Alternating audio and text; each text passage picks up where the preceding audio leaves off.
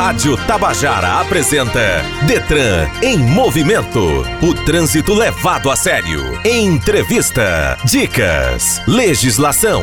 Detran em movimento. Começa agora o programa Detran em Movimento deste sábado, dia 17 de outubro de 2020. Eu sou Rosângela Cardoso e você está sintonizado na Rádio Tabajara FM 105,5, uma emissora da EPC, Empresa Paraibana de Comunicação. Bom dia. Detran em movimento. Com a intenção de facilitar e dar mais comodidade aos condutores de veículos, a direção do Detran Paraíba editou uma portaria que dá aos candidatos a possibilidade de retirar a sua carteira nacional de habilitação, a CNH, diretamente nas autoescolas, nos Centros de Formação de Condutores, os CF6, aqueles que optarem por oferecer esse serviço. E hoje, no Detran em Movimento, vamos conversar com Felipe Barros, coordenador da Comissão de Credenciamento e Recredenciamento, Auditoria e Fiscalização dos CF6, sobre esse e outros assuntos. Detran em Movimento o trânsito levado a sério. Fique ligado.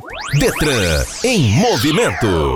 O artigo 195 do Código de Trânsito estabelece como infração de trânsito a desobediência a dois tipos de profissionais distintos: autoridade de trânsito, dirigente máximo de órgão ou entidade executivo integrante do Sistema Nacional de Trânsito, ou pessoa por ele expressamente credenciada e agente de autoridade de trânsito, pessoa civil ou policial militar, credenciada pela autoridade de trânsito para o exercício das atividades de fiscalização, operação, policiamento ostensivo de trânsito ou patrulhamento. Dúvidas? Pois é. Vamos aprender um pouco mais sobre esse assunto com Aline Oliveira no Legislação de Trânsito de hoje.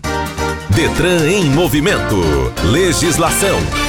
O artigo 195 do Código de Trânsito estabelece como infração grave a desobediência a dois tipos de profissionais distintos. Primeiro, a autoridade de trânsito, que é o dirigente máximo, órgão ou entidade executivo integrante do Sistema Nacional de Trânsito. Além da autoridade de trânsito, também deve-se obedecer ao comando do agente de trânsito, que é a pessoa civil ou policial militar credenciada pela autoridade para o exercício das atividades atividades de fiscalização, operação, policiamento ostensivo de trânsito ou patrulhamento. Como é o agente de trânsito que se encontra efetivamente no trabalho de campo, realizando o controle da utilização da via pública, essa infração é mais comum pela desobediência às suas ordens, sendo importante esclarecer, inclusive, que tais ordens prevalecem sobre as normas de circulação e os sinais de trânsito, conforme o artigo 89, inciso 1 do Código de Trânsito. Um exemplo de infração do artigo 195, podemos citar a recusa ao atendimento do gesto do agente de seguir em frente. Apesar de ser mais comum que a infração ocorra por desobediência às ordens do agente, esse artigo também é aplicável quando o condutor descumpre ordens dadas pela autoridade de trânsito. Nesse sentido, entendemos que configura a infração do artigo 195, por exemplo, a plastificação do documento de habilitação. Nesse caso, o condutor descumpre uma determinação dada pela autoridade que expediu o documento, para que a desobediência a determinada ordem do agente de trânsito constitua a infração do artigo 195, há necessidade de que se apresentem dois requisitos. Primeiro, que a ordem seja legal, decorrente de uma imposição normativa ou da proteção do interesse público, já que ninguém é obrigado a fazer ou deixar de fazer algo que não esteja previsto em lei. Segundo, é necessário que aquela desobediência não esteja caracterizada como uma outra infração de trânsito.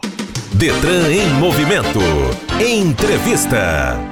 Vamos conversar agora com Felipe Barros, coordenador da Comissão de Credenciamento e Recredenciamento, Auditoria e Fiscalização dos CF6. Bom dia, Felipe Barros, seja bem-vindo ao Detran em Movimento. Bom dia, ouvintes da rádio. A satisfação é enorme estar aqui hoje presente para poder esclarecer alguns pontos que se tornam pertinentes em relação às, às atividades né, que envolvam os DETRANs e as autoescolas do Estado. Essa semana foi notícia em todos os meios de comunicação a liberação para que as pessoas possam pegar as suas CNHs nas autoescolas. Vamos falar um pouco disso, Felipe? Como é que funciona? Quem é que pode pegar? Qual é o sistema? Com a edição da portaria, a 267, foi facultado aos centros de formação de condutores, às autoescolas, a possibilidade de entregar ao candidato a sua CNH. Isto por quê? Porque foi uma forma que o Detran observou de reduzir a ida de um candidato até o Detran apenas para pegar sua CNH. O candidato, o condutor, ele tinha que agendar o serviço, ir ao Detran, enfrentar uma eventual fila só para pegar sua CNH. Onde muitas vezes ele pode fazer isso na própria autoescola, que é perto da sua residência, que lhe traz mais comodidade, isto porque hoje o Estado, em decorrência da questão do coronavírus, está trabalhando com horário reduzido, que vai das 7 7h30 até as 13h30. E ele só tinha aquele horário disponível pela manhã. Às vezes a pessoa está trabalhando, né, tem algum compromisso. Na autoescola não. Na autoescola ele pode ir de manhã, de tarde, até mesmo a um pedaço da noite também, a, a depender do horário de funcionamento do CFC. E aos sábados, coisa que já seria um pouco provável nas repartições públicas. Ou seja, ele vai ter um maior horário de atendimento para buscar sua CNH, bem como uma maior flexibilização. Isto porque, com essa descentralização dos serviços, se torna mais cômodo ao usuário a sua prestação de serviço, usufruto do serviço público. E no caso das CFCs, elas têm uma autonomia muito maior do que o cidadão para pegar várias carteiras, para oferecer esse serviço aos seus clientes. Mas tem um detalhe, elas não podem cobrar por isso. Exatamente. Dois pontos eu devo deixar bem claro para todos. Primeiro ponto, o serviço ele é opcional, tanto para a autoescola quanto para o candidato. O candidato deve autorizar expressamente a autoescola que o diretor de ensino vá ao Detran e repegue sua CNH. Sob qualquer pretexto, o Centro de Formação de Condutores, por sua vez, não vai poder reter a CNH do candidato. Ele pegou lá no Detran e tem um prazo de até 48 horas para dar essa CNH ao candidato. Esse serviço ele também é gratuito. Não existe qualquer tipo de taxa ou tarifa a ser cobrada pela prestação desse serviço. O usuário e o CFC devem livre e espontaneamente optar por ele. Para deixar bem claro para as pessoas, as autoescolas poderiam, por exemplo, pegar o aluno inadimplente e tentar reter a carteira dele por alguma razão. Isso não é de maneira nenhuma permitido. Exatamente. O eventual aluno inadimplente ele não vai ser penalizado com a retenção da CNH. A autoescola que procura os meios jurídicos cabíveis de fazer esta cobrança. Essa cobrança ela não é chancelada com a retenção da CNH do candidato. Estamos conversando com Felipe Barros, coordenador da Comissão de Credenciamento e Recredenciamento, Auditoria e Fiscalização dos CF6. Voltamos já. Detran em movimento. Muita gente gosta de chamar os amigos para tomar cerveja, vinho, uns drinks. Mas quando alguém mistura bebida alcoólica com direção, está me chamando também. É, euzinha, a morte. A cada cinco acidentes no trânsito, um tem bebida no meio. Então já sabe, se beber, não dirija. Senão eu apareço. No trânsito, o sentido é a vida. Detran PB Governo da Paraíba. A direção defensiva deve ser sempre preventiva, mas em determinadas situações é preciso ser corretiva, pois está voltada para o reforço da segurança após a, a ocorrência de um fato. Ou seja, é quando o motorista faz ações de reparo em situações não previstas por ele. A Fernanda Martins vai falar um pouco mais sobre esse tema no Momento Educação de hoje. Detran em movimento. Educação no trânsito.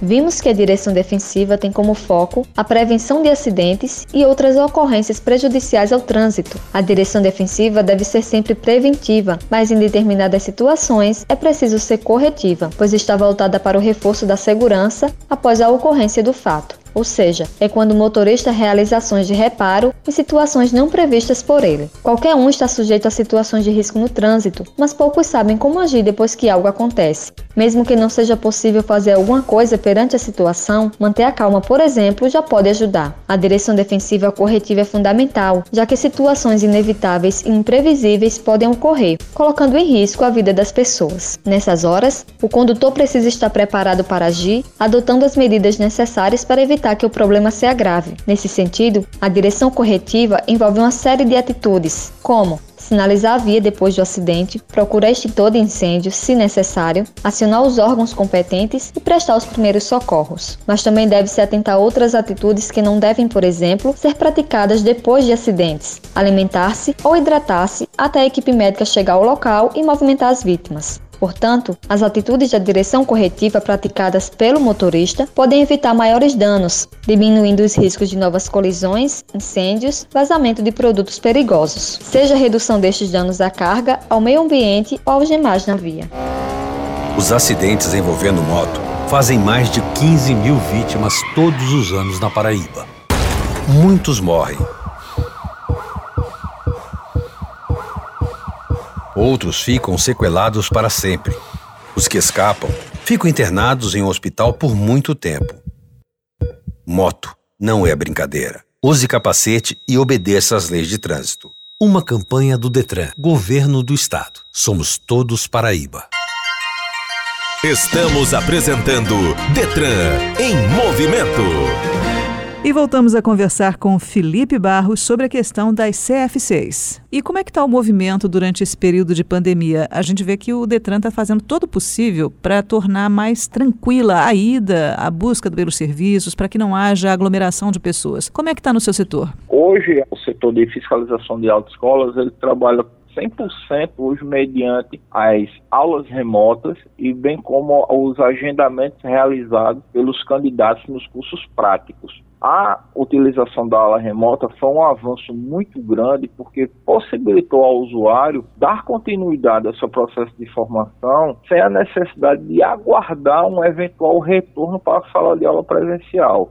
Hoje existe toda uma comodidade do candidato realizar o seu curso teórico, sendo fiscalizado pelo DETRAN, através da comissão a qual eu presido, e ele consegue concluir o curso dele sem nenhum outro embaraço. Quando ele é aprovado no curso teórico, as suas aulas práticas elas são realizadas mediante o agendamento. O candidato só pode realizar até três aulas por dia. De uma aula de um candidato para o outro está sendo feita também a higienização dos veículos, para que diminua eventuais contatos e disseminação do vírus. Estamos realizando vistorias por todo o estado, verificando se as autoescolas estão cumprindo as exigências que foram previstas em portaria, de adequar os atendimentos, de mostrar que está tendo a higienização, que os carros estão sendo efetivamente higienizados, bem como até tomamos a decisão para garantir uma maior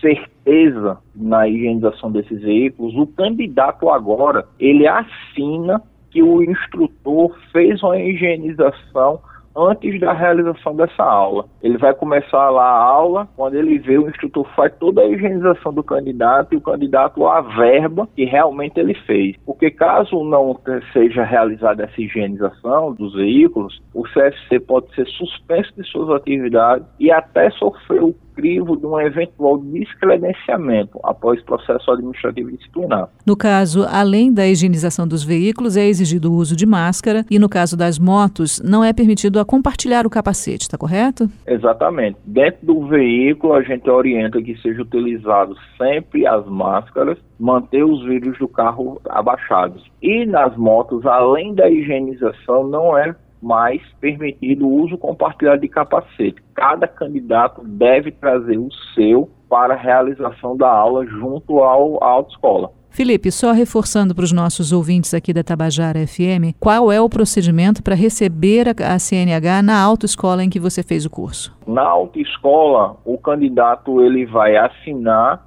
um termo de autorização permitindo que o CFC ele possa pegar sua CNH. Isso antes, logicamente, ele deve perguntar ao CFC se o CFC está oferecendo aquele serviço, de poder pegar a CNH junto à autoescola. Se o CFC dizer que sim, ele assina uma autorização permitindo que o diretor de ensino ou qualquer pessoa por ele devidamente indicada vá se dirija ao DETRAN, aos postos ou Ciretran e pegue a CNH daquele condutor. Assim, a posterior às 48 horas, a entrega em mãos. Felipe, uma última pergunta relacionada a um fato recente. O Diário Oficial do Governo trouxe a publicação da lei que altera o Código de Trânsito Brasileiro. O texto foi aprovado pelo Congresso Nacional no último dia 22 de setembro. Eu queria saber quais mudanças acontecem que interferem no seu trabalho, por exemplo. Bom, na questão dos cursos, praticamente o que foi mais incisivo para a CECRAF foi a questão questão da aula noturna, que atualmente é exigido que o candidato ele faça no mínimo uma aula no período da noite. Com essa alteração, não haverá mais a obrigatoriedade da aula noturna. Daqui a 180 dias estaremos realizando a alteração no sistema para adequar essa nova exigência. Porque, como hoje trabalhamos mediante o agendamento, essa aula já era computada no momento que o candidato está fazendo seu reconhecimento facial para adentrar no veículo. Aí ele pega a hora, quando ele faz esse reconhecimento facial, e já computa como aula noturna obrigatória. Com essa alteração, iremos alterar o sistema para que ela não seja mais exigida. Porque caso o candidato não fizesse essa aula noturna, o seu certificado de curso prático não seria gerado e ele deveria repor essa aula obrigatoriamente. Conversei aqui com Felipe Barros, coordenador da Comissão de Credenciamento e Recredenciamento, Auditoria e Fiscalização dos CFCs. Muito obrigada, Felipe Barros, a você pela entrevista e um bom sábado. Obrigado a todos e bom sábado. O Diário Oficial do Governo Federal trouxe a publicação da lei que altera o Código de Trânsito Brasileiro. O texto foi aprovado pelo Congresso Nacional no último dia 22 e sancionado pelo presidente Jair Bolsonaro. A principal mudança é o aumento na validade da Carteira Nacional de Habilitação para 10 anos para condutores com menos de 50 anos de idade. A lei começa a valer em 180 dias e para nos explicar quais são essas mudanças e quais benefícios nos trazem, convidamos o superintendente Agamenon Vieira para falar sobre as mudanças feitas no Código Brasileiro de Trânsito. Se nós partíssemos do ponto de que essas infrações, essas multas cobradas, esse tempo de CNH, esse tempo para que a pessoa vá renovar, os pontos para começar um processo de suspensão da CNH, tudo isso é em decorrência da, da, mobilidade e do jeito da pessoa dirigir para que a gente evite esse grande número de acidentes e, em consequência desses acidentes, a morte de mais de 50 mil brasileiros por ano e, e aproximadamente 500 mil sequelados. Então, essa alteração se esperava que fosse para a gente, direta ou indiretamente, combater essa guerra silenciosa. Mas aí veja o seguinte: Questão dos pontos na carteira. Você tinha, quando completasse 20 pontos, então sua carteira, você, o condutor, iria entrar no processo de suspensão da mesma, você fazer uma reciclagem. Qual é agora a novidade? É que agora vai ser cobrado 40 pontos. Então, o infrator pode repetir várias infrações dentro do trânsito, na mobilidade, e só quando tiver 40 pontos. Especialmente os motoristas profissionais que conduzam carreta, carro que transporta o material, a questão do Uber, a questão do, do táxi. Esse aí é 40 pontos, sem nenhuma condicional. Já para quem dirige como a gente, o automóvel, a moto, para poder ter os 40 pontos, para poder iniciar o processo, ele não pode ter uma falta gravíssima. Se tiver uma falta gravíssima, cai para 30. Se tiver duas, cai para 20. Outro ponto, com relação à renovação das CNHs nós tínhamos 5 anos, agora nós temos 10 anos de 18 a 50 anos, 5 anos de 50 anos a 70 e 3 anos após os 70. Veja o seguinte, um cidadão, mesmo que seja de 18 anos até 50 anos, ele passar 10 anos sem ir ao médico para ver o problema da sua visão, para ver um problema psíquico, para ver um problema físico e dizer, olha, você tem que fazer isso para tirar sua CNH, senão você vai sair dirigindo sem condições e você vai atropelar alguém ou você vai cometer uma infração. Então, houve essa flexibilização que no entendimento até particular nós não temos uma opinião formada pela Associação Nacional do Detran, e minha opinião flexibilizou, beneficiando um infrator, mas contrário ao que a sociedade espera para combater nessa quantidade de acidentes que temos nas nossas vias e nas nossas autoestradas. Tem outro problema da cadeirinha, era sete anos, esse até melhorou um pouco, porque são dez anos e a criança tiver 1,45m, que dá para botar os cinco, então ele está isento de uma multa. De 10 anos abaixo tem que estar na cadeirinha lá atrás. Detran em movimento. Você sabia que o motorista deve estar sempre bem informado sobre como ajudar numa emergência de trânsito? A Aline Oliveira vai falar mais sobre isso. Detran em movimento. Você sabia? O motorista deve estar sempre bem informado de como ajudar numa situação de emergência em caso de acidente de trânsito. Por isso, é interessante saber a sequência correta das ações a serem realizadas no local. Manter a calma, garantir a segurança, pedir socorro, controlar a situação, verificar o estado das vítimas, realizar algumas ações que são permitidas para ajudar nos primeiros socorros. A primeira é sinalizar o local do acidente para garantir a segurança de de todos e, em seguida, ligar para o socorro especializado. Pode ser o SAMU, Corpo de Bombeiros ou a Polícia Militar ou Federal. Detran em movimento. E termina aqui o programa de hoje. Temos um novo encontro marcado no próximo sábado. E em caso de dúvidas, você já sabe, acesse o site detran.pb.gov.br ou as nossas redes sociais. Facebook, Instagram, Twitter. Para todas elas, o endereço é o mesmo, DetranGovPB. Você também pode se inscrever e deixar seu comentário no nosso canal de comunicação, youtube.com DetranPB. Muito obrigada pela sua companhia, boa semana e dirija com segurança. Detran em Movimento, o trânsito levado a sério. Rádio Tabajara apresentou Detran em movimento. O trânsito levado a sério.